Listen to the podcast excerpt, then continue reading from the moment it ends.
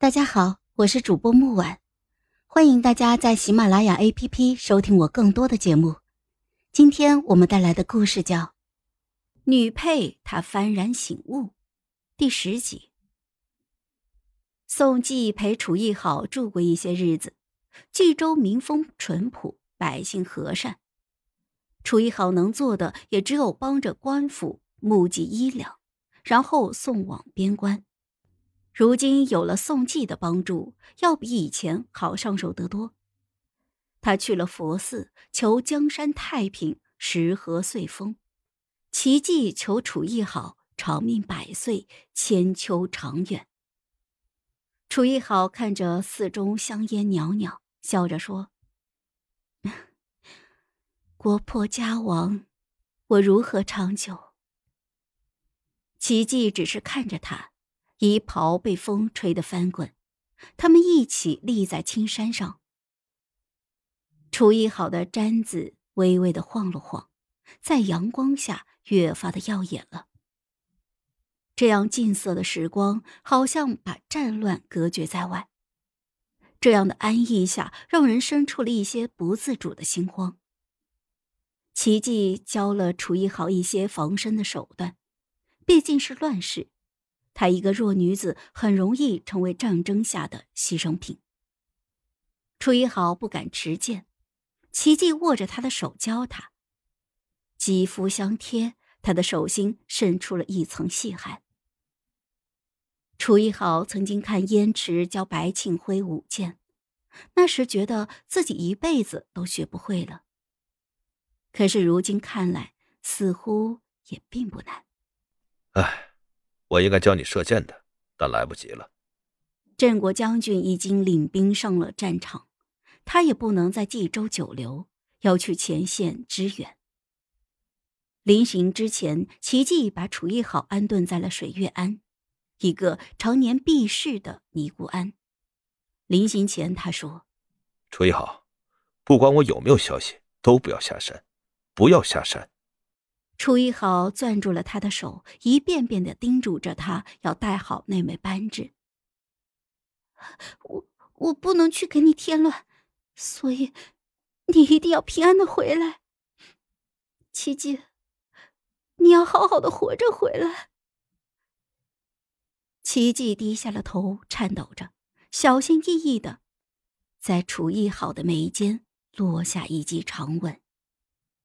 好像欲色多一分，都变成了亵渎。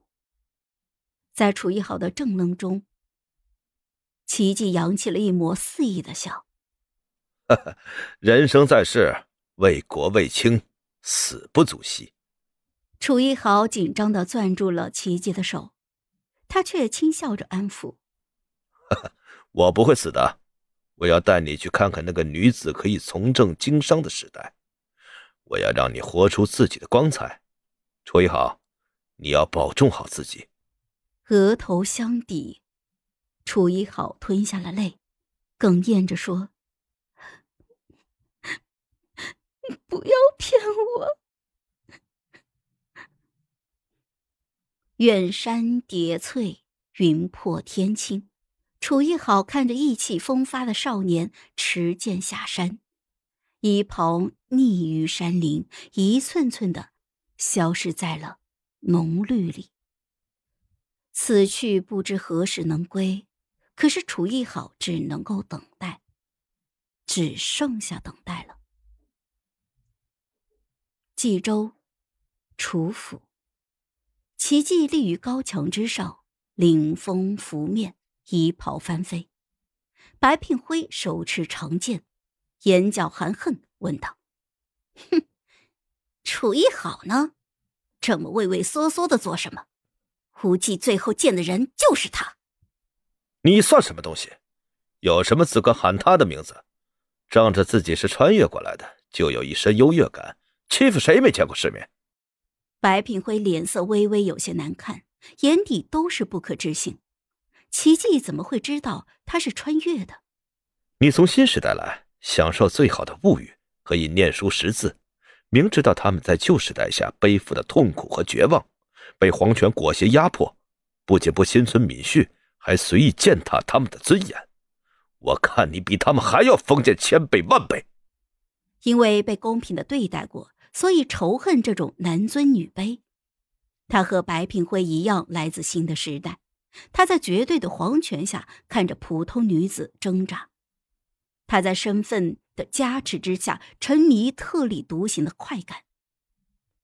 奇迹见过，所以他觉得刺眼，他觉得痛苦。白聘辉见过，所以他觉得可笑，他觉得愚蠢。奇迹看到楚艺好落泪，为自己辩护，只会觉得这个时代坏的彻底。白品辉看到楚艺好下跪求燕池发声，只会沉溺于这种被偏袒的虚荣。奇迹怜悯万万千千的楚艺好，而白品辉踩着楚艺好们标新立异，这就是他们的区别。奇迹的几句话激得白品辉是说不出话来，略微有些慌神。你你你也是从？奇迹自墙头一跃而下，手中挽了一个行云流水的剑花，朝他刺了过去。老子比你早来好几年，还没你那么不要脸。给你看看什么叫天下第一剑！白品辉连忙抬剑去挡，可是他本来就是一个半吊子，贪个新鲜还好，怎么可能比得过宋季这个练家子？更何况被宋季戳穿了身份，连招式都想不起来了，一味的踉踉跄跄的后退。奇迹没两招就打掉了白聘辉手中的剑，奇迹扔出战王的扳指，于空中劈作了两半。在齑粉中，他纵身向前，眉眼凌厉。战王已经被我杀了，如今你也可以去给他陪葬了。就在长剑刺出去的时候，忽然被人猛地挡了一下，奇迹往后退了两步。燕池说道：“啊，撇飞，快走！”继而两个人缠斗在了一起。奇迹蹙眉，一时被燕池给缠住了。白聘辉也没有犹豫，越过高墙就跑。奇迹气急了，咬紧了后槽牙：“你也找死！”人家为情夫报仇，干你什么事？上赶着找绿帽子戴呢。好了，本集故事就到这儿，我们下集见，记得订阅和点赞哦。如果你有喜欢的故事，也欢迎在留言区告诉我们。